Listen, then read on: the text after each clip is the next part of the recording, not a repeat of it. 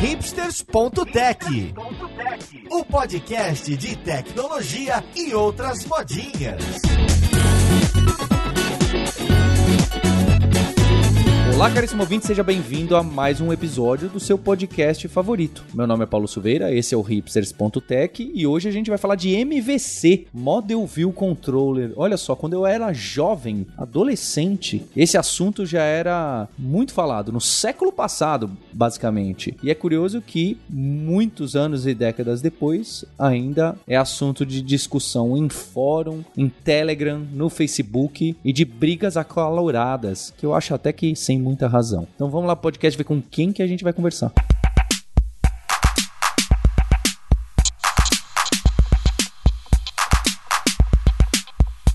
Conversa de hoje eu tô aqui com o Alexandre Aquiles, um dos líderes de tecnologia da Lura. Como você tá, Aquiles? Tudo bem, Paulo? Vamos ver esse negócio de MVC, MVP, MVVM, MV whatever. Tinha MVC Model 2 ou Push, Pull, é, é incrível a quantidade de opções que você tem no MVC. E junto com o Aquiles, tô aqui com o nosso CTO, Sérgio Lopes. Como você tá, Sérgio? Olá, tudo bom? E também com os nossos co-hosts, Roberta Arcoverde. Oi, Roberta. Oi, Paulo. Vamos lá falar de várias siglas hoje. E o nosso guerreiro Maurício Balboa Linhares. Tudo bom, Linhares? Opa, tudo em paz. Acho que eu nem lembro mais como é que é a definição de MVC, de tão velho que eu tô. Para isso, o Aquiles está aqui. Antes de a gente entrar em possíveis definições e, e literatura e quem é que fala disso, quem não fala, de quando surgiu, eu queria saber o seguinte: como que vocês tratam isso de MVC, Model View Controller? Então, acho que a ideia geral é que a gente separasse algumas coisas para que elas não ficassem muito misturadas a lá um plugin antigo de WordPress, né? Então, para quem não conhece muito bem um plugin antigo de WordPress, talvez até alguns recentes, tem aquela mistureira de SQL com código de lógica, com JavaScript de validação, com CSS, com HTML, com tudo, todas as preocupações diferentes que uma pessoa pode ter estão misturadas, gerando aquele caos de que, poxa, eu tenho que fazer essa alteração no sistema ou criar uma nova funcionalidade, tá tudo amarrado ou tem grandes chances de estar amarrado, dada a proximidade até física do código ali, de tudo misturado, e tem mais dificuldade da manutenção. Então acho que a, eu tô tentando colocar em alto nível, apesar de que a minha descrição aqui é basicamente de encapsulamento e de separação de preocupações. Como que vocês trabalham com isso hoje? Onde está a validação do código de vocês da web? Onde que está a Carry SQL ou a Carry NoSQL do seu banco de dados não relacional? Onde está a lógica de negócio que tira o dinheiro de uma conta e põe o dinheiro em outra? Onde fica cada uma dessas coisas para vocês? E depois a gente envelopa isso no MVC. É bom só frisar que todos esses padrões que acho que foi o Aquiles que citou na introdução, né? MVC, MVP, MVVM, que são uh, padrões que a gente discute já há muitos anos, como o Paulo falou e como o Maurício falou que esqueceu já também, porque lá em, isso, isso não é novidade, né? Esses padrões não são novidade. Mas eles começam a, a, a o, na verdade, o propósito deles e aonde eles se encaixam é num pedacinho do seu sistema muito pequenininho, né? Porque senão o model ele é o sistema praticamente inteiro. E aí você tem as views, que são a parte que o usuário vê, né, com que o usuário interage, o controlador que faz a ponte, né, entre as requisições que a view recebe e,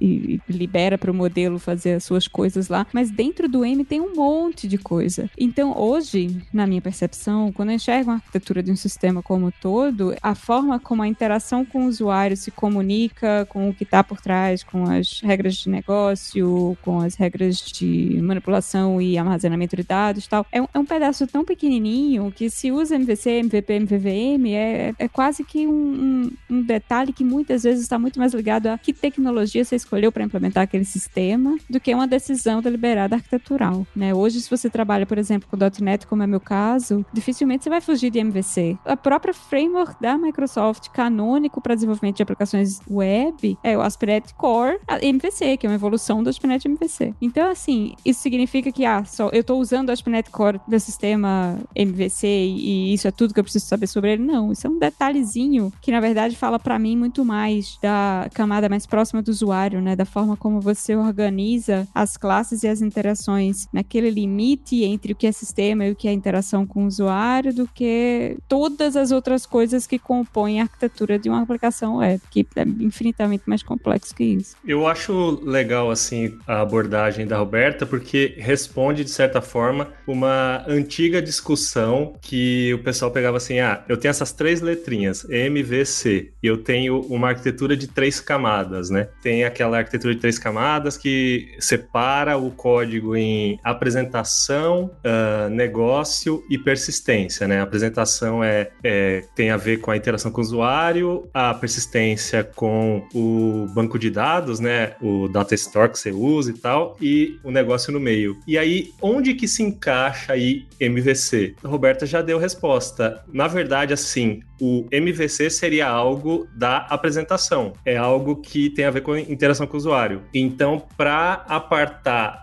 essa parte do resto do sistema, a gente usa esse padrão que o resto do sistema é chamado de model e a parte da interação com o usuário chamada de view e tem um cara aí, um intermediário, né, que é o controller, o meio de campo aí que recebe interações do usuário e passa para o tal do model, que é o resto todo. E aí coisas que acontecem no model, as respostas, por exemplo, as interações do usuário vão para esse controller para que o controller passe o que veio do model para a view. Nesse caso, nessa explicação que você deu agora, Aquiles, do MVC, só para tentar ser purista, e eu não sou, tá bem? Então, nesse caso, se for desenhar dessa forma que você colocou, essa parte do controller é mais o tal do framework que a gente está usando do que um código que a gente escreve. Em teoria, então, meio que o código que a gente vai escrever é o model e tudo cai ali no model. E esse modelo, então, ela tem uma cara de ser uma entidadezinha que pode ser uma representação de algo de persistência, mas ela também tem métodos de negócio ali dentro. Ela não é só um esqueletinho para persistência, como seria o outro caso que você citou. O outro caso que você citou é o MVP? É, o,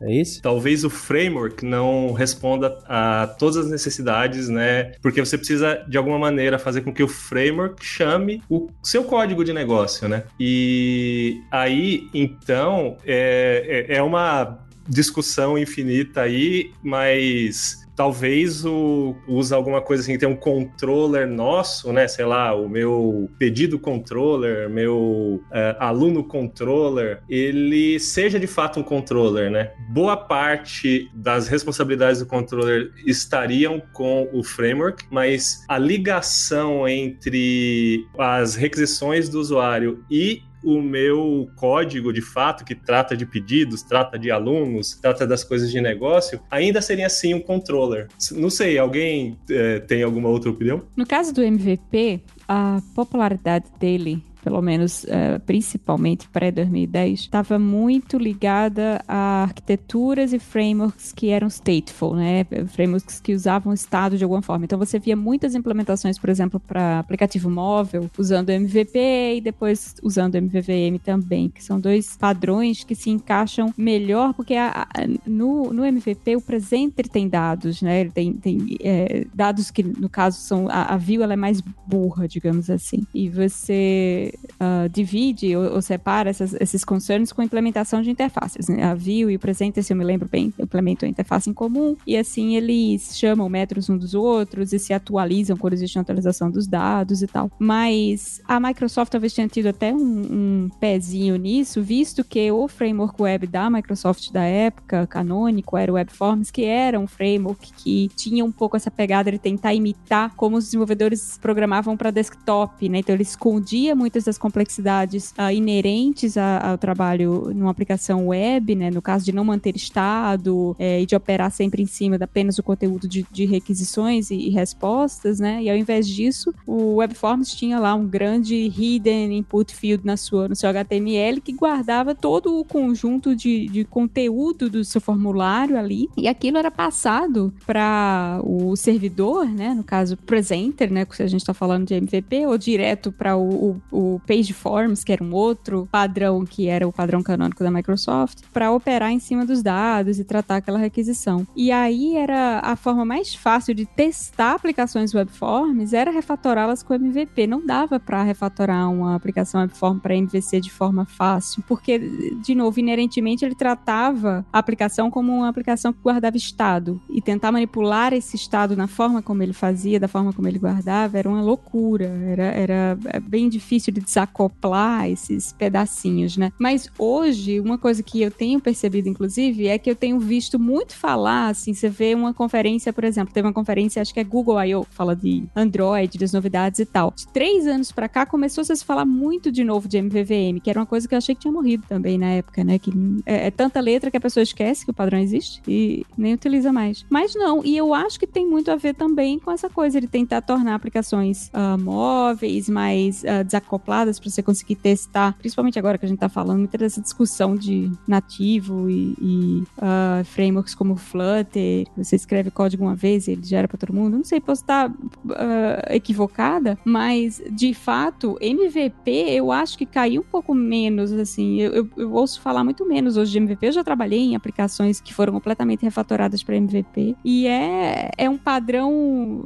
muito pouco gentil, digamos assim, porque sempre que você precisa fazer uma alteração, as alterações elas se multiplicam muito rápido, porque você precisa ter uma interface para compartilhar as classes, e aí você acaba tendo que. Uh, tem, tem um smell chamado Shotgun Surgery, né? Que é quando você faz uma mudança num lugar, essa mudança provoca pequenas alterações em um monte de outros lugares. O MVP é um pouco assim, porque ele tem esse, esse nível de acoplamento um pouco maior. Uh, mas MVVM é um que eu acho que tá voltando à moda, sim, que pelo menos tenho visto falar nas internets. Mas eu, eu acho que isso é uma coisa que vai ser real para todos os casos, né? Porque o, o, próprio MVC mesmo, ele é fruto do Smalltalk, né? Não é um... Ele, ele surge porque foi a forma como a galera que estava trabalhando no Smalltalk resolveu que seria o, o jeito de trabalhar com interface gráfica ali na época, né? Eu não, não lembro como é que era o nome da ferramenta que eles usavam, mas a, a ferramenta de construção de interfaces, ela foi pensada desse jeito e a gente vê efeitos, né? A gente vê influência desse tipo de solução, a gente vê isso em Swing, a gente vê isso... Eu, eu acho que um pouco menos hoje, mas o, o jeito como você constrói interfaces para iOS tem muito disso também, de você ter um seu modelo, aí você tem uma camadinha que ajuda você a mostrar o modelo dentro dos componentes, né? Então, todos esses modelos de padrão de interface, eles sempre saem junto de alguma ferramenta, né? Sempre alguma coisa que está direcionando como é que você vai tomar essa decisão. A gente tem visto isso claramente agora também na, no novo JavaScript, né? Que tem o jeito React de fazer interfaces e você tem que seguir o jeito como ele trabalha, né? Eles definem como é que você deve fazer, onde é, onde é que pode ter estado, onde é que não pode ter estado. E é engraçado que a gente vê exatamente o mesmo caminho que todas as soluções têm, né? No início, o React, o, o, negócio, todo mundo estava usando estado. Aí, eventualmente, o pessoal percebe, ah, usar estado é muito complicado, não vamos usar estado. Todos os componentes vão ser sem estado. E agora a gente tá nessa direção, né, da comunidade, que tá todo mundo trabalhando com componentes que só tem os props, né, que são coisas que quando você muda o, o, o surge um novo componente, e a gente tem o estado vivendo em um outro lugar, né,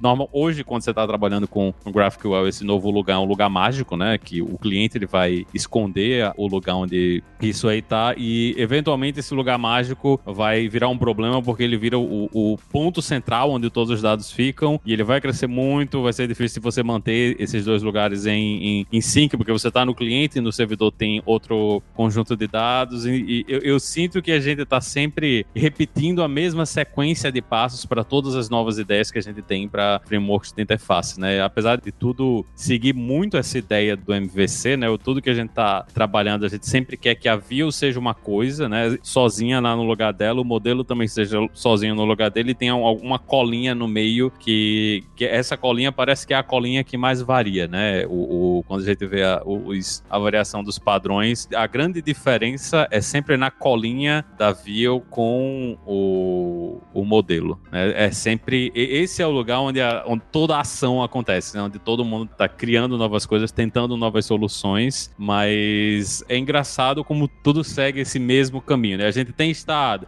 estado é ruim, é ruim de testar, é ruim de usar, é ruim de escrever, tira o estado, aí ah, agora fica ruim da gente trabalhar com a interface porque não tem estado, e o estado tem que ficar em algum lugar. Ah, vamos criar agora um estado global para tudo dentro da aplicação. Aí, e agora a gente tem uma variável global dentro da aplicação que é difícil de trabalhar. A gente tá sempre no, puxando e empurrando, né? Puxando e empurrando os mesmos problemas. Eu acho que tem uma coisa fundamental, assim, né? Que é onde vive esse estado, né? E onde as ações do usuário são feitas. E, por exemplo, numa aplicação mobile, numa aplicação desktop, a sua lógica de negócio convive no mesmo espaço de memória, digamos, da, do lugar onde as ações do usuário são feitas. Já na web, você tá em outra máquina, não sei lá onde, na internet aí, né? E o usuário faz as ações no navegador. Pelo menos no modelo mais clássico, né? E então as ações do usuário num, num cenário desktop, por exemplo, lá do Smalltalk e tal, elas geravam eventos, né? Então, sei lá, um evento de clique, um evento de mover o mouse, e, e esses eventos eram escutados pelo controller que fazia algo no, no model, né? O model respondia com alguma coisa ou tinha algum evento e o controller ele avisava o a view e teria alguma coisa, uma tela mudando para o usuário. E é interessante que tem essa história assim, né? A gente tentou adaptar isso num cenário que o navegador era mais simples, assim, as aplicações que rodam no navegador usavam HTML e mandava requisições para o servidor e o servidor montava, renderizava a página que vinha no response. Mas hoje em dia esse cenário cenário está completamente diferente porque a gente teve o Ajax, que o JavaScript consegue fazer essas requisições e a gente conseguiu aproveitar mais o, o JavaScript para montar telas. Então, os frameworks passaram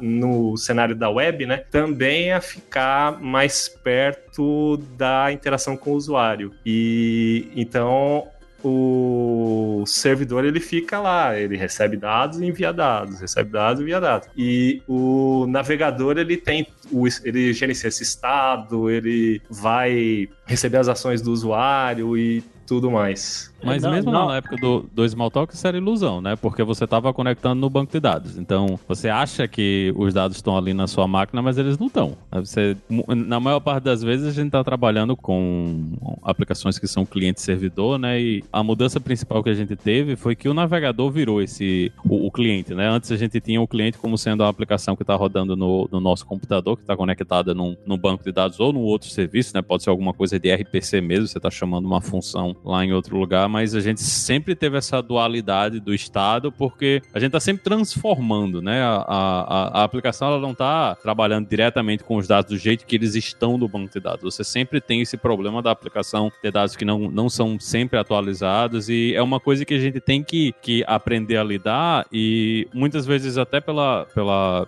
pela forma como, como a gente trabalha e que nem todo mundo trabalha em, em, em escala ou que precisa dessa coisa de transações que garantem que os dados estão todos iguais para todo mundo que está olhando, né? Se eu, por exemplo, abrir uma, uma página no, no Facebook e eu não ver uma atualização que um, que um amigo meu fez porque não deu tempo ainda de carregar, isso não tem muita relevância, né? Não, não é uma coisa que vai causar um problema na interface, então a gente tem essa questão da gente nunca ter exatamente os dados e até uma questão da, das leis da física, né? As coisas não acontecem instantaneamente. Tem um tempo de transferência das informações de um lado para o outro. E a gente está fazendo um monte de transformação para tirar esse dado lá do, do, banco de dados, né? Seja lá um banco de dados SQL, um banco de dados no SQL, um, um arquivo de texto, né? Qualquer coisa que as pessoas estejam usando como banco de dados, a gente está sempre transformando as representações, né? O que a gente mostra para o usuário na tela não é exatamente o dado como ele está lá gravado, né? em, em disco. É, mas eu, eu, entendo um pouco isso que o Aquiles comenta de que a, a arquitetura tradicional web ali, não esse SPA, não esse client-side de hoje em dia, é, o, o, MVC sempre me soou meio deslocado nesse cenário mesmo. Eu lembro que a gente discutia MVC, sei lá,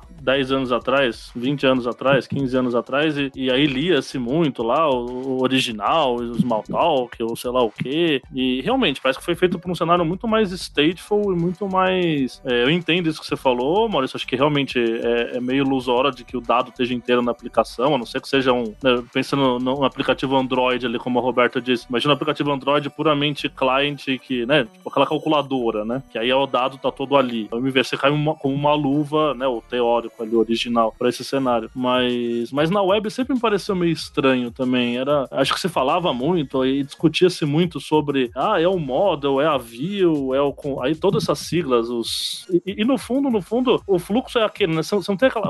voltando, você imagina num gráfico, né? O dado indo e voltando por causa das ações do usuário. Você não tem isso, né? No, no, no esquema de request response, é, é só pra frente, né? O request chega, você pega algum dado em algum lugar, é, manipula alguma coisa, é, joga ele na tela, manda a resposta e acabou, morreu, né? É, é quase, se a gente fosse exagerar aí nesse, naquele mundo atualmente, né? O pessoal chama de Lambda aí, o CGI BIM de antigamente, mas imagina o CGI BIM lá, era cada request é um programa, né? É, um, é uma execução independente. Então, você não tem a volta. É um fluxo de dados, um fluxo de execução que só vai pra frente, né? E MVC sempre pareceu meio exagerado. Acho que as pessoas discutiam muito é, como é que divide, como é que não sei o quê, e, e a camada começa aqui, termina ali. E na verdade, o que a gente fala, pensando na arquitetura padrão web, é, request response, pronto, eu acho que é muito mais sobre encapsular a coisa. Você não quer que a coisa fique misturada. É isso. Não interessa muito se é model, se é view, se é controller. É, é- é meio óbvio que você não quer escrever SQL no meio de um CSS, entendeu? Ou deveria ser, né? Pelo menos. E aí você divide as coisas, né? Divide as coisas. Agora, é muito menos sobre essa questão de, não, porque o meu, o meu dado ali, o meu estado vai reagir às coisas de fora. Não, não tem isso, né? Você tem, é assim, cara, ó, joga no arquivo, né? Bem, bem resumido, assim, grotescamente, joga no arquivinho aqui seus SQL, joga no arquivinho aqui seu HTML, joga no arquivinho aqui seu CSS de uma maneira organizada, ou às vezes nem precisa ser nem ser arquivo, né? Mas pelo menos isolado de alguma forma, e executa. E executa aquilo, né? Uma mão só, né? Eu acho que essas monte de sigla bonitinha dos M. Eu nem sei todas aí. O P, M, VV, V, sei lá o que aí. é, faz mais sentido muito, tipo, aplicação Android. um MV, SDA. sei lá o quê. Tem uma coisa que. Uma das coisas, eu acho que, eu, acho que é o MVVM, né? Que tem essa coisa do, do binding, né? Que você leva os dados de um lado para o outro. E muita gente diz, ah, mas não, não faz binding. O meu, o meu MVC ele é puro porque não faz binding. Essa é uma das grandes mentiras, né? Que você vai encontrar em todas as interfaces, que é Pra, pro, do ponto de vista do usuário, todo mundo está fazendo binding. Porque se você tá, tá alterando uma coisa ali no formulário e quando você salva o dado, aquele formulário ele tá com o dado atualizado, você tá fazendo binding. A única diferença é se você tá fazendo o binding manualmente, né? Que era uma coisa que a gente fazia muito em aplicações Java, a gente tinha que realmente sair copiando as coisas de um lado para o outro, ou você faz do jeito que acontecia, né, no, no, no .NET, que hoje é o padrão, é praticamente todo mundo faz isso, né? Que você faz o binding de, de- nas duas direções, né? Tanto indo quando você manda para o banco de dados, como quando aquela informação se modifica, ela se altera ali na tela, que é como a gente espera que uma aplicação se comporte, né? Você espera que conforme as informações sejam atualizadas dentro da aplicação, essa aplicação ela, ela se atualize, né? A gente, do ponto de vista do usuário, a expectativa é que você tenha a atualização dos dados dos dois lados, né? Eu, eu espero que quando eu tenho, por exemplo, a, a tela do Twitter aberta, as coisas carreguem automaticamente para mim, né? Porque isso é uma expectativa que foi criada em mim pela forma como, as- como as aplicações funcionam, né? Se eu tô com o Gmail aberto e surge um novo e-mail, tem que aparecer um novo e-mail ali dentro da tela me avisando, olha, tá, apareceu um novo e-mail aqui para você ficar perturbado com o númerozinho lá em cima para chegar no inbox zero, né? Que é para manter a gente interagindo com as aplicações, mas é a forma como a gente se acostumou a, a passar coisas que não eram comuns na web, né? Isso não era uma coisa que acontecia na web, a gente tinha que apertar os botões, mas hoje é muito mais difícil de você definir, de você conseguir diferenciar o que é uma página web do que é uma aplicação, né? A gente, até para aplicações que no passado não seriam vo- você não veria como uma coisa que funciona como uma aplicação desktop, mas hoje é difícil de você encontrar alguma coisa que não se comporte dessa forma, né? Que ela não se atualize sozinha, que as coisas não apareçam mesmo com você com a página aberta, porque a- a expectativa que a gente tem do ponto de vista do usuário, né? Da interação do usuário, é que se ele deixou a página aberta, ele quer que as coisas se atualizem conforme mudanças acontecem no- nos dados. Então a gente tem essa coisa até da ideia de que as coisas devem se atualizar, que era uma coisa que era mais comum em aplicativos e coisas no desktop, né? E que se transferiu para a web e hoje é difícil de você não, não colocar esse tipo de coisa dentro das aplicações. Então é difícil da gente olhar para todos esses essas definições diferentes de MVC, né? E, e no final não, não assumir que no mundo real é tudo uma coisa só, né? Não, não, não existem mais essas grandes diferenças arquiteturais e, e como a Roberta já, já, tinha dito ali no início, quem está tomando a decisão é o framework que você está usando, né? Hoje não é mais uma coisa de que eu decido como eu vou construir a, a, a minha interface. Na hora que eu tomo a, a decisão de usar o, o framework X, Y ou Z ou ir fazer uma aplicação para uma plataforma específica, né? Para uma plataforma móvel, e a, a, plataforma ela vai me obrigar a escrever software de, de uma forma específica, né? Foi-se o tempo que você escrevia a sua aplicação em Java e você decidia se você queria usar Swing, SWT ou, sei lá, qualquer outra suíte de, de, de interface. Você está trabalhando com Android, você tem o SDK do Android. Você vai usar do jeito que o SDK do Android está dizendo. Mesma coisa no iOS. Você quer fazer uma tabelinha lá no iOS, você vai usar um, um UI Table View e é isso aí que você tem, né? Porque a, a, a tem, tem várias coisas de expectativa até de como a, o componente ele, ele interage com o usuário que você simplesmente não, não, não tem mais. Eu acho que a gente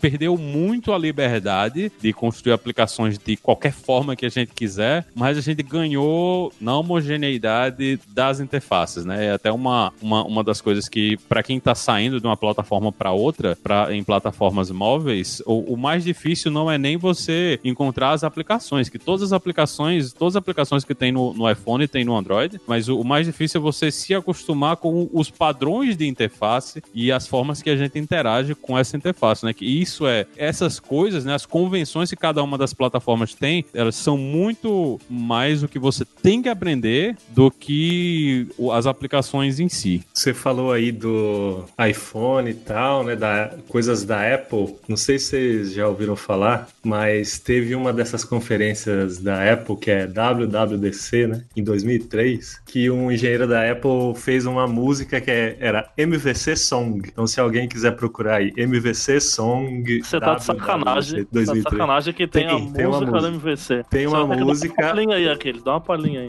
Model view, model view, model view controller. MVC is a paradigm for factoring your code into functional segments so your brain does not explode.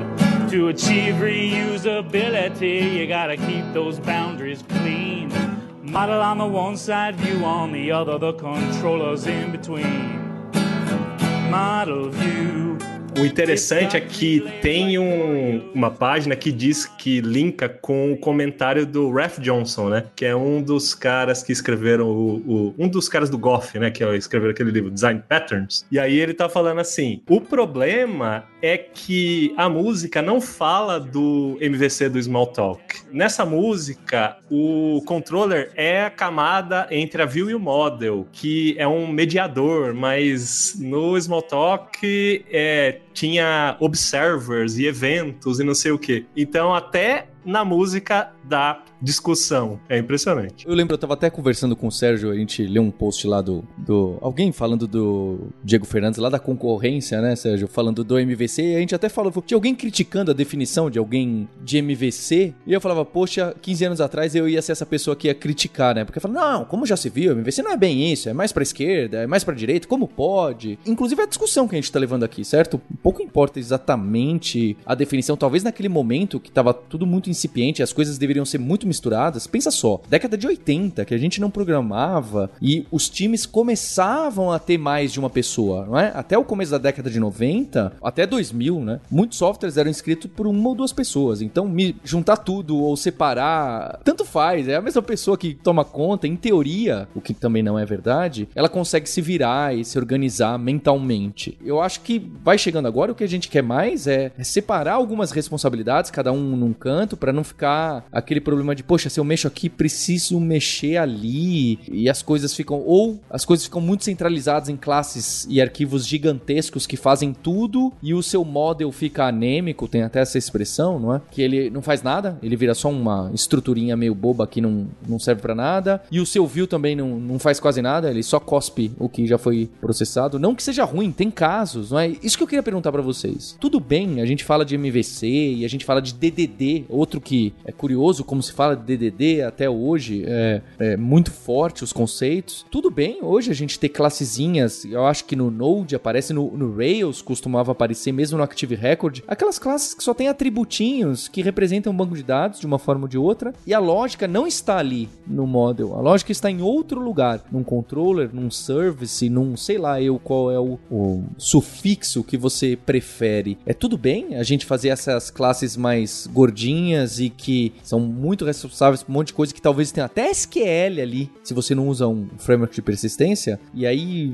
tudo fica concentrado ali e as outras coisas ficam mais magrinhas, tudo bem assim ou, ou não? Como fica hoje em dia pensando em MVP, MVC, M outras coisas? Bom, eu acho que é muito fácil perder de vista porquê da gente estar tá usando esses padrões, né? Por que que lá atrás, quando eu trabalhava em sistema Webforms, eu resolvi refatorar o sistema para usar MVP? Porque eu queria escrever testes para os fluxos de interface que eu estava implementando. E eram fluxos complexos e eu queria garantir que, à medida que eu fosse mudando o comportamento das coisas, uh, o que eu já tinha escrito não quebrasse. Agora, o código ficou mais claro, mais fácil de entender, mais fácil de manter, mais fácil de ler? Não. O código ficou mais complexo. Ele uh, inseriu novas abstrações. A gente agora, para saber exatamente o que acontece quando o usuário clica num botão, a gente tem que ler não apenas uma classe onde um evento está sendo uh, handled. Vixe, como handled. Como é, gente? Tratado? Handled. A gente tem que ler não apenas uma classe onde um evento está sendo tratado, mas a gente tem que ler três, quatro arquivos diferentes com uma interface, um modelo, e aí tem o, a, o presenter, e depois o, a, a classe onde está o HTML, para saber tudo que de fato vai acontecer. Então isso complexifica o código, claro que complexifica. Uh, mas o trade-off é, mas agora eu consigo testar as partes, né? Agora eu tenho um, um isolamento é, maior não necessariamente melhor, mas é um isolamento maior de, de, como as coisas funcionam e com isso eu consigo testar esses nichos, né, essas partes isoladamente de forma muito mais simples. E isso para mim tem um retorno sensacional. Eu, eu, ganho muito mais, muito mais paz de espírito, sabendo que qualquer outra alteração que eu faça no futuro não vai quebrar tudo, que eu não vou ter que me preocupar com regressão. Mas aí, Paulo, quando você fala em DDD, por exemplo, o que acontece muito hoje é que, eh, ou não só DDD, é porque MVC, eu, eu,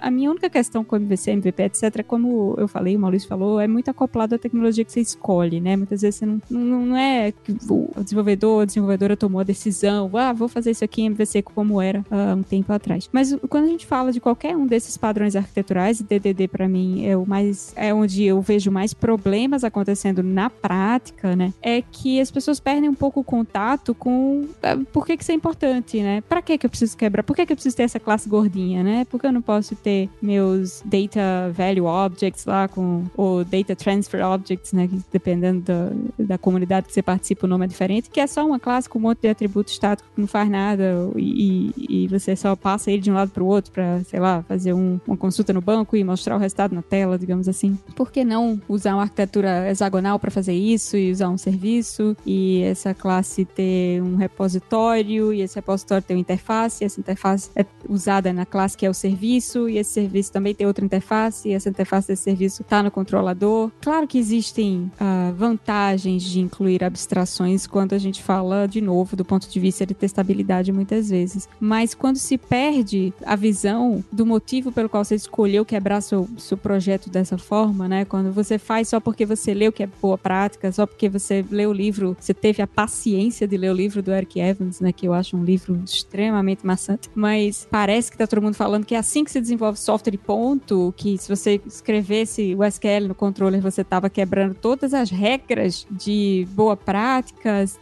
sem parar para pensar de fato o que, que você está ganhando com isso, você acaba com um sistema, na minha visão, muito mais complexo e difícil de ler, né? Hoje o pessoal da ZUP, eu, eu tenho achado muito interessante essa série de talks que o Alberto está fazendo lá no canal dele do Dev Eficiente, Alberto Souza, né, da, da ZUP, mas, mas não só isso, eles publicaram um artigo no IC, ICSME, que é uma das conferências conferências internacionais de engenharia de software uh, mais importantes, mais relevantes da área acadêmica, que é sobre uma nova, uma nova forma de enxergar qualidade de sistema, né? Manutenibilidade de sistema, legibilidade de sistema. E uma das coisas que eles levantam como um fator que dificulta a legibilidade do sistema é justamente quando você quebra a sua implementação de uma funcionalidade, de um fluxo de negócio do sistema, em 500 classes que não fazem nada a não ser delegar para uma interface, né? Um chama pro outro, né? É o handler que chama o service, que chama o controller, que chama o response. E por quê? Pelo purismo de dizer, não, mas é, é, eu estou implementando um serviço de acordo com as regras de, de DDD, porque... Do Eric Evans, em 1996, disse que... Né? Exato, é, e, e aí você perde um pouco o contato com essa realidade, de que, de fato, a quem estou servindo, né? Para quem que isso tem uma qualidade melhor? Porque a máquina não se importa com a qualidade do seu código. A máquina não tá nem aí pro seu código ser legível, não. Ela vai rodar o que você der para lá rodar. É, você tá sempre escrevendo código para outra pessoa ler, né? E, e de fato, para mim, não tem nada uh, mais irritante como desenvolvedora do que eu precisar estar tá com cinco, seis arquivos abertos, lendo cinco, seis coisas diferentes para entender como funciona um negócio simples, que é, tá, essa tela vai no banco, lê um, um, um arquivo, lê um, um objeto desse tipo aqui e, e, bota todas as propriedades dele na tela, né? O que a gente chamava de CRUD antigamente. Isso é uma coisa que deveria levar para qualquer desenvolvedor de pleno ou para sênios. Em nenhum sistema isso é um negócio que deveria levar mais de um dia para você implementar, né? Porque é, é, a coisa mais simples que o seu sistema deveria conseguir fazer. Então, toda vez que eu vejo muitos desenvolvedores se, né, brigando, porque normalmente dá muita treta isso, né? De tipo, nossa, que código, que, que absurdo é esse do SQL no controle que é o que eu ouço mais, porque é o que eu faço, né? Ou, ou pelo menos tem exemplos disso no, na base de código em que eu trabalho. A minha curiosidade é sempre perguntar, mas por que que é absurdo, sabe? O que que está atrapalhando?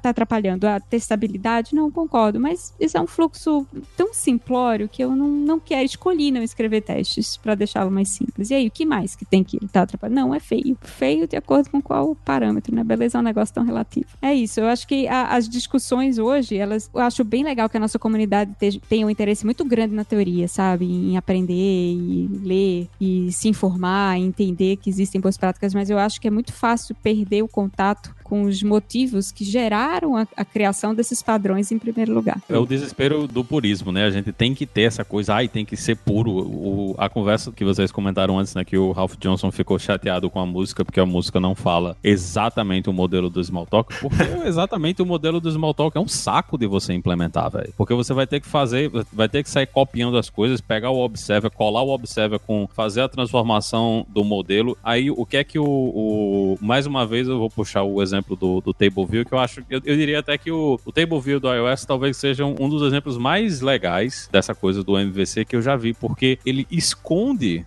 toda essa coisa do observer, né? Porque na realidade a implementação todinha do table view é um observer porque cada linha da tabela é um botão, quando você clica no botão, ele vai gerar o evento de clicou no botão, mas eu como desenvolvedor, eu estou cagando para o botão, eu não estou preocupado com o botão, velho. O botão ele é irrelevante, o que eu quero saber é qual foi a linha e qual foi o objeto que você clicou na tela. Eu quero saber se você, por exemplo, eu estou mostrando uma lista de música, eu não quero saber que você clicou no botão, eu quero que você me diga qual foi a música que foi clicada para eu poder botar essa música para tocar no celular. O pessoal fica com essa coisa de ah, o purismo, purismo, purismo, purismo, mas eu acho que a gente tem que ver no, no tanto na questão de é fácil da gente entender o código que tá vendo ali e é fácil para o desenvolvedor escrever o código, né? Porque é muito fácil de você pegar, se você tem uma, uma lista de objetos, é muito, mas muito simples de você mostrar uma lista de objetos num table view no iOS. Muito simples simples. Você precisa implementar um, um, método que diz quantos objetos tem, você tem que implementar o método que diz qual é o label que vai no objeto, e você tem que implementar, se você quiser, o método de fazer alguma coisa quando o cara clica no seu objeto. É tudo isso que você precisa implementar. Claro que por trás disso aí tem os observers, tem, tem toda a magia, né, do MVC do Smalltalk, que é o MVC puro e lindão. Mas eu não quero ter que interagir com essa magia, porque essa magia dá um trabalho do caralho, né? Então é muito mais fácil a gente ir pro caminho mais simples de colocar colocar mais uma abstração e facilitar como as pessoas interagem com os objetos do que toda a complicação que é você ter que implementar um negócio com tudo na mão,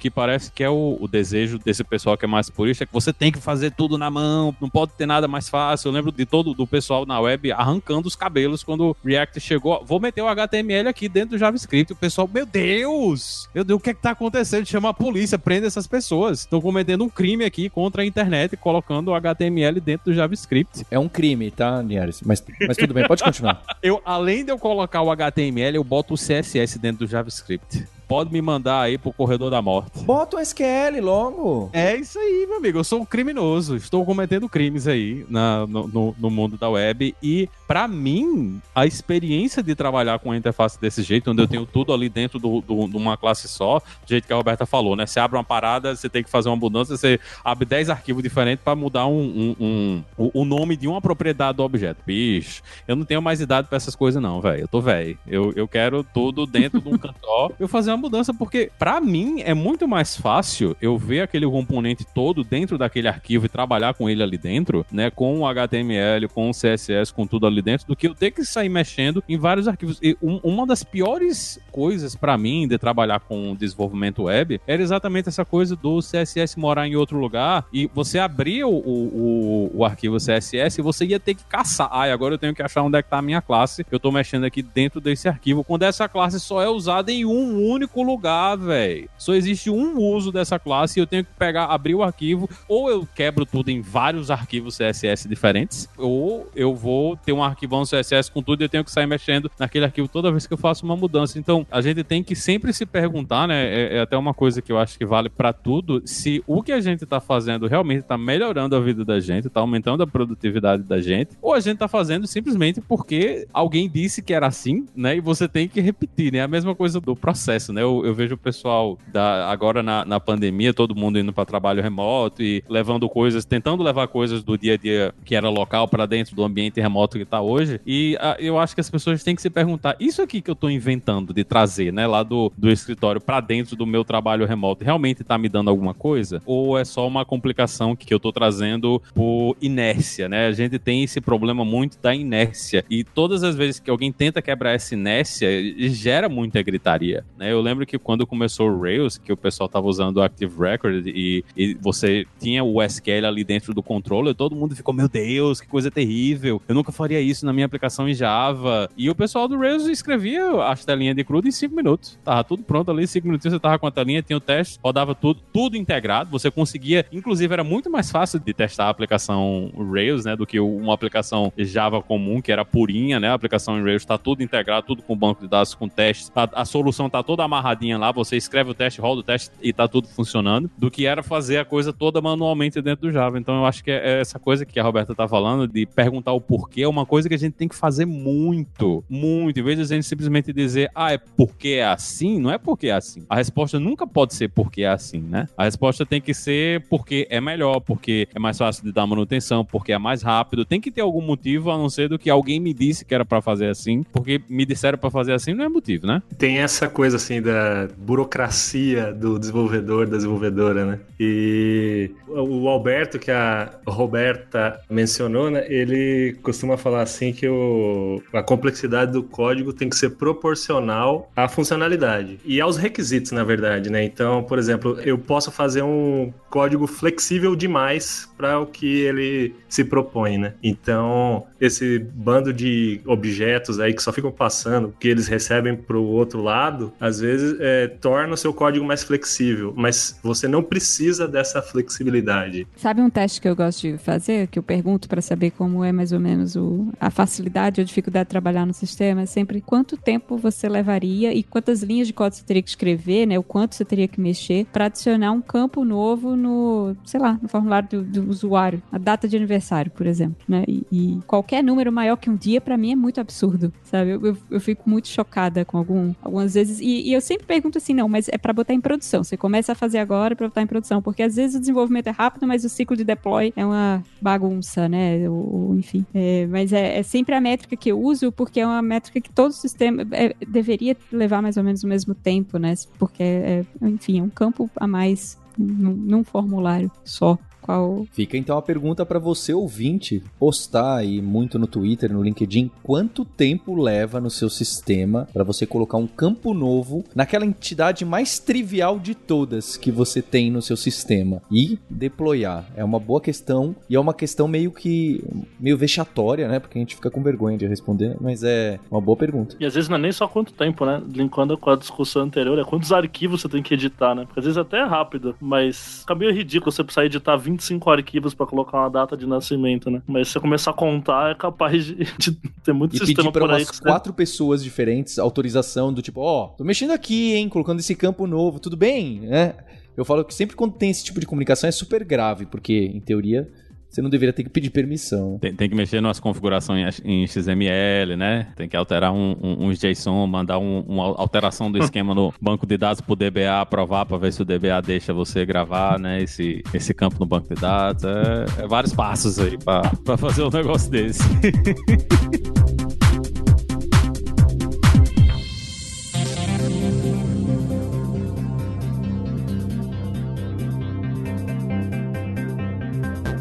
E aí, Aquiles, jogando pro cúmulo da flexibilização ali, que o, Alberto colocou de ter que ser proporcional, aí é aquela outra famosa pergunta, não é? Quando que você vai trocar de banco de dados? Porque as pessoas colocam, e às vezes a resposta é não, mas por que, que você tá quebrando isso em três classes? Não, porque se um dia a gente precisar mudar de banco de dados, não é? mudar de MySQL para Postgre ou para MongoDB. E aí a questão é, que dia que você vai fazer isso? É curiosamente, às vezes a gente. Não é que é nunca, mas é que é quase nunca, certo? Mas é interessante também que o, o pessoal costuma usar JPA e se for do modelo relacional de um banco para outro, você pode fazer isso usando o tal do Entity Manager, né, no Java. E ele vai permitir você mudar o banco. Acho que todos, né? Do Rails, do Node e no o, Entity Framework também. Tem, tem É, tem coisa que vaza, é consegue- real- realmente. é, tem, tem coisa que muda e assim, o principal não é mudar o, o banco de dados, né? O SQL dos bancos hoje ele é, é, é bem próximo, né? Não, não tem muita diferença no, no SQL. O que vai ter de coisa que vai quebrar você é se você está usando funcionalidades específicas, né? Por exemplo, você sair do, do Postgres para o MySQL quando você usa o PG Text, né? Para fazer consulta de texto, não vai rolar. As coisas, como esses bancos de dados operam em termos de performance, também é muito diferente,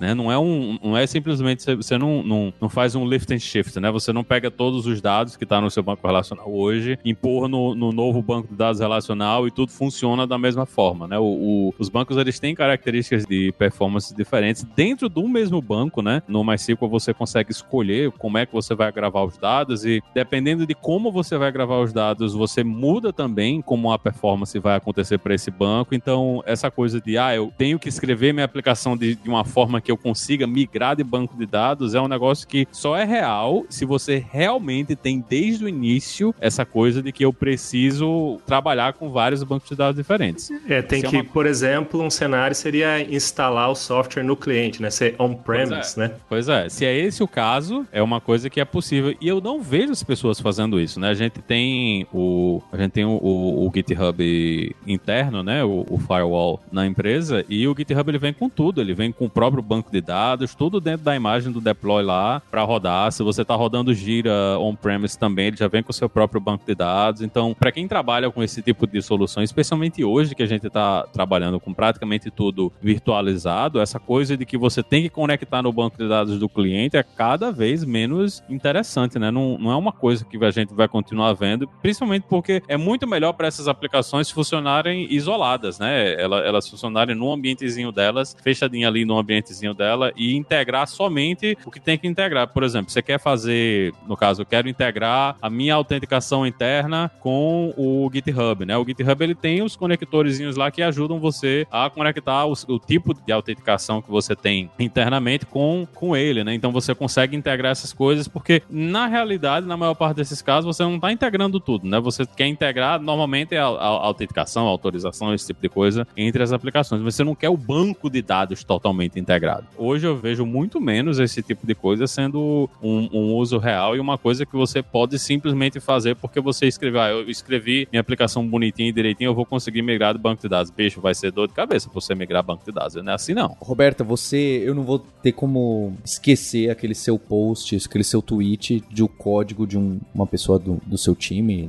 da, da, Stack, que mostrava uma Stack Trace, inclusive. Olha que curioso. A Stack Overflow postou um, um, um Stack Trace que mostrava um pouquinho a chamada de métodos em .NET que vocês usam e que eu acho que tinha bem uma cara é, não complexa, né? De mostrando que o framework chama o controller, que chama a carry, que já ia pro banco de dados. Você pode falar um overview geral de como que, que é o de vocês? No caso mais genérico, é óbvio que vocês vão ter casos que tem 12, 20 chamadas de negócio, uma seguida da outra. Mas no geral, quando a gente faz alguma coisa no Stack Overflow, qual que é essa sequência e que nomezinhos bonitinhos tem que se encaixam no MVC, no MVP, no DDD? Acho que não tem nenhum nome, não.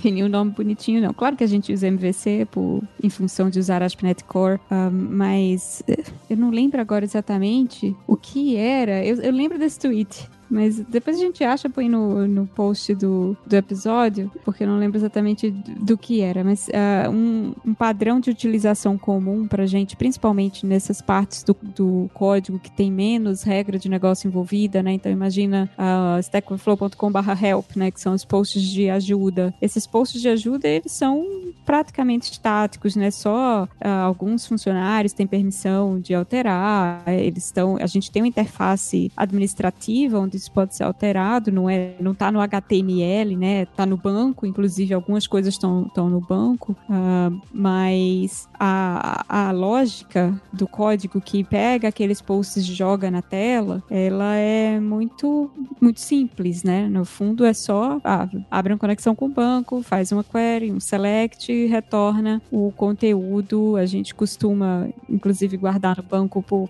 por questões de performance mesmo. Quando os posts têm HTML, a gente já guarda o HTML que a gente chama de cozido, né? Você escreve em Markdown, a gente cozinha para HTML guarda, joga HTML no banco. Então, pensa que essa página, esse barra help, ele só tá literalmente pegando um negócio que tá salvo no banco e cuspindo na tela, né? Não existe if nenhum, não tem loop nenhum, é um negócio muito simples. Então, criar um serviço, um modelo, um repositório para isso, nesse caso, complexificaria um código que tem tudo para ser muito direto, né? E é por isso que ele é. Então, o SQL está no controlador, está na action. Eu acho que a action não tem nem 10 linhas de código, é um, um- é um action muito enxutinho. Eu não sei de novo se foi esse o exemplo do, do tweet ou não. Mas além de ser muito fácil para mim, quando eu preciso mexer qualquer coisa, fazer qualquer alteração nessa rota, saber exatamente tudo que ela faz, com uma batida de olho, né? Porque eu consigo ler e, e- e compreender tudo que está acontecendo naquele fluxo de negócio muito rápido, tem essa outra vantagem, digamos assim, que quando dá uma exceção ou quando acontece alguma coisa, né? O, o, o stack trace da exceção, ele é bem pequenininho, né? Tem uma, duas, três chamadas, pronto, já estourou a exceção aqui. Então, é, também é mais fácil de fazer troubleshooting nesse sentido. Mas não tem nome não, Paulo. Isso se chama... Eu, eu acho muito condizente com essa coisa de,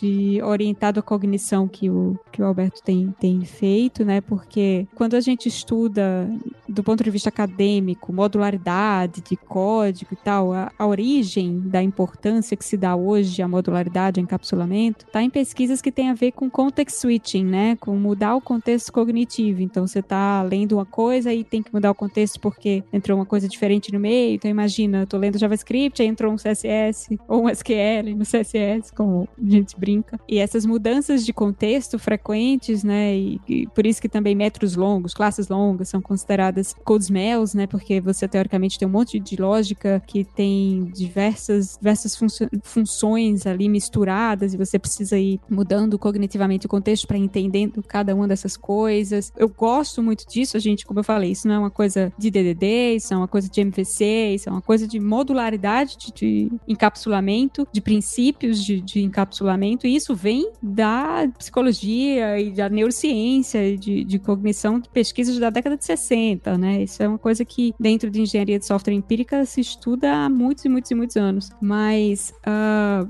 e é por isso que eu gosto dessas implementações objetivas, né, com menos indireções, porque eu acho que é, elas me ajudam exatamente a compreender o código que eu estou lendo muito mais facilmente, né? Como eu, um dos exemplos que a gente citou aqui era por que, que eu tenho que abrir quatro arquivos diferentes para ver o que essa rota faz, se teoricamente que ela devia fazer a coisa mais simples do mundo. Ela faz uma seleção no banco de dados e retorna o HTML que está no banco de dados para a tela, né? É, mais simples do que isso é impossível. E claro que depois, para não ficar todo mundo implementando tudo assim, claro que se essa rota fosse um pouquinho de nada mais complexa, né? Se tivessem mais regras de validação de negócio, enfim, eh, integrações que ela precisasse fazer, claro que não seria a melhor opção colocar tudo isso no controlador e a gente não coloca, né? Aí a gente já começa a delegar para outros, outros objetos de sistema, para outras classes, enfim, a, a, o, o nosso projeto ele é modularizado nesse sentido, né? Tem os fluxos de negócio implementados por classes diferentes, por objetos diferentes. Mas não, se não houver complexidade que justifique essa quebra, né, essa modularização, taca tudo no controle mesmo. As classes de vocês, seja em Ruby, Node, Java,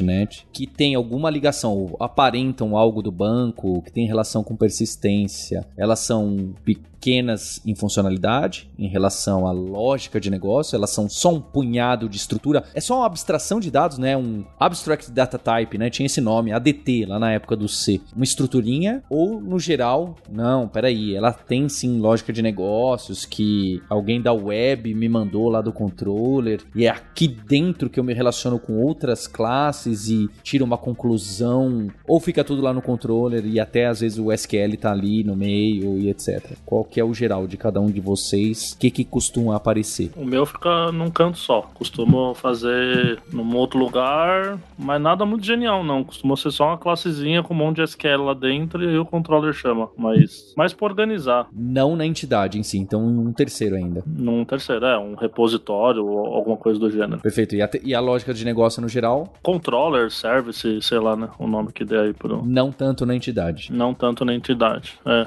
mais as entidades burras. E aí, Linhares, entidades burras ou um pouquinho mais espertas? O quão bravo o Eric Evans olha o seu código? Os dois. Ele vai, ele vai ficar feliz e vai ficar triste. Depende da aplicação, depende do que, do que eu estou fazendo. Acho que quando eu estou trabalhando com Rails, não tem muita separação, porque no geral você está trabalhando com Active Record, então o, o SQL e o, os comportamentos do, do modelo estão juntos ali, né? Existem modelos e existem formas de você separar isso aí no Rails, eu até hoje nunca vi muita necessidade de fazer isso, né? De, de querer separar diretamente essas coisas. Tem coisas que, que é melhor não fazer, né? Tem os ganchos, né? Lá no, no Active Record que o pessoal usava muito no passado, mas hoje a gente já tenta evitar usar porque é, é uma coisa que termina complicando na hora de testar. Mas hoje a minha, a minha pergunta é muito mais o quão difícil é testar a coisa que eu estou escrevendo, né? Se eu consigo testar uma solução com tudo junto de forma simples, eu termino indo por esse caminho, né? De colocar tudo junto junto, ou quando começa a ficar mais complicado, eu vou mais ou menos no caminho do, do Sérgio aí, eu separo o SQL do modelo e, e tento deixar o, o, modelo com mais conhecimento de decisão, né, validação, esse tipo de coisa, e colocar o SQL em todo canto, mas eu, hoje o que dirige mais como eu estou escrevendo essas coisas é o, o, o, quão fácil ou difícil é de escrever teste, né? O, para mim é, é, o teste que vai dizer como é que eu vou terminar escrevendo a solução no final. Bem, acho que o Aquiles está junto com o Sérgio e a Roberta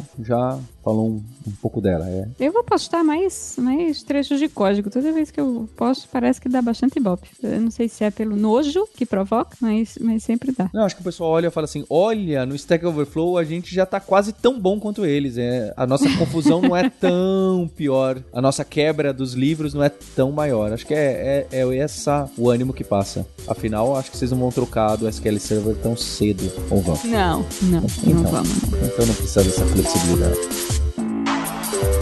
Thank you.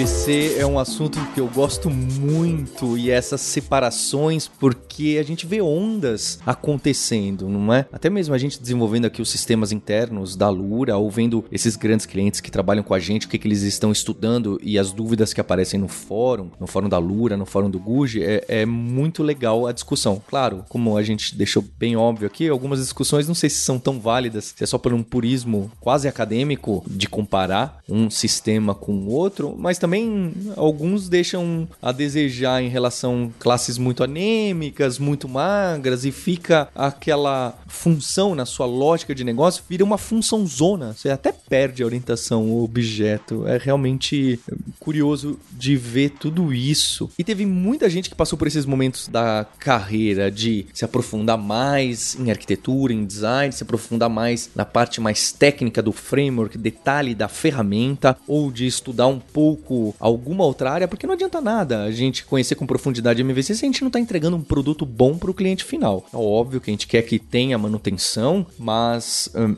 precisa sim ter um retorno ali para o usuário final. E a gente acabou de lançar um podcast novo, que é o projeto Scuba.dev, de programadores e programadoras que se aprofundaram em uma área, mas que também navegam em outras. Daí o nome do Scuba, dos mergulhadores, que a gente enxerga que esses conhecimentos a gente precisa montar esse quebra-cabeça e tá cada vez mais difícil. Não adianta a gente só ser especialista de um framework e também não adianta a gente ser acadêmico do MVC. E muitas vezes você vai precisar puxar, seja da área de UX ou lá do DevOps e entender alguma coisa interna do Docker. Tá cada vez mais complicada a nossa profissão e interessante, não é? No bom sentido esse complicado. Então esse scuba.dev que tá aí no seu Spotify, tá no seu agregador, procura Scuba Dev, que é o Gabs Ferreira, que trabalha aqui comigo, ele entrevista alunos e alunas que passaram pela Lura e que tiveram carreiras é, muito bacanas, contando um pouco dos seus resultados e como que encararam desde os primeiros passos até onde chegaram. Tem gente que está trabalhando em Berlim, tem gente que está trabalhando no Canadá, tem gente que está trabalhando nos bancos digitais, aqui tem gente que está no começo da carreira e contando, poxa, olha, eu estudei biologia quando eu estava na faculdade. Ah, não, eu estudei medicina, tem médicos. Eu estudei computação, mas depois eu fui para uma área que não era relacionada e só agora voltei a programar e aplicar na minha área. Então eu enxergo muito que arquitetura, design e outras áreas relacionadas são complementares e sempre essenciais para o nosso conhecimento. E o Scuba.dev, esse podcast novo, mostra um pouco disso. Tem episódio no YouTube também, com vídeo das pessoas contando suas trajetórias lá no youtube.com/lura. Eu espero que você é, um dia venha contar sua história lá no Scuba.dev. Então fica essa dica e sem esquecer que terça-feira que vem nós temos um compromisso. Hipsters, ponto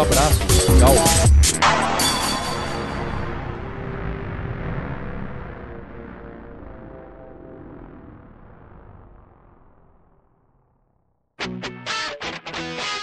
Você ouviu o hipsters.tech, produção e oferecimento alura.com.br, cursos online de tecnologia e Kaelon, ensino e inovação. Edição Radiofobia, podcast e multimídia.